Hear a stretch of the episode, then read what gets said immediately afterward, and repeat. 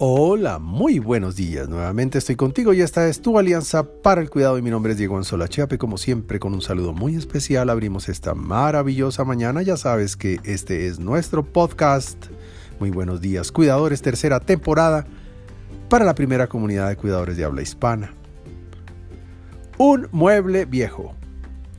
Ayer recibí de manos de un buen amigo una valiosísima transcripción de la entrevista hecha a la doctora Julian Holt sobre la asociación entre conexión social y salud. Inmediatamente recordé el trabajo que en la alianza hacemos sobre nuestro modelo pedagógico para la formación y recordé cuatro variables fundamentales que aborda el modelo. El tema físico o funcional del paciente. El tema emocional también en el paciente la perspectiva espiritual del familiar que cuidamos, que hoy algunos denominan trascendencia, y lo relacionado con esta parte social que afecta a nuestro cuidado. Cuatro espacios de análisis y formación necesarios para cuidar mejor y que están conectados con la maravillosa transversal del bienestar. Cuidado. Aunque los cuatro temas son un mismo sistema y por lo mismo están amarrados, conectados o integrados, es muy importante para cada cuidador profundizar sobre cada una de las cuatro áreas de manera individual para poder armar luego el rompecabezas del cuidado directo de una manera eficiente que genere bienestar.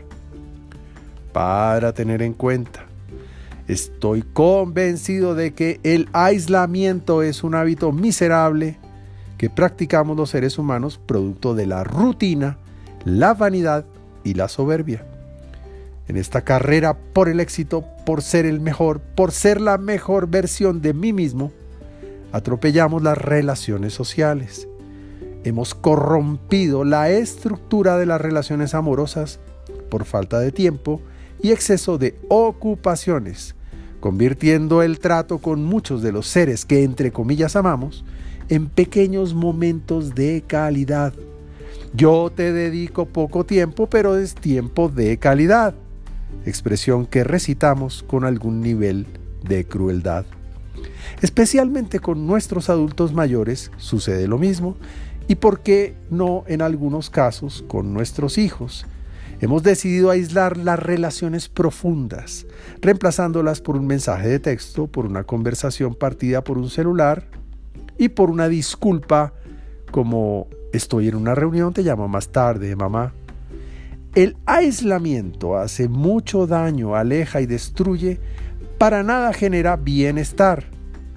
Gracias a ti, entonces, porque te preocupas por convertir a tu viejo en un gran maestro, al que escuchas, dedicas tiempo, le reconoces, le inviertes tiempo de calidad y tiempo, tiempo.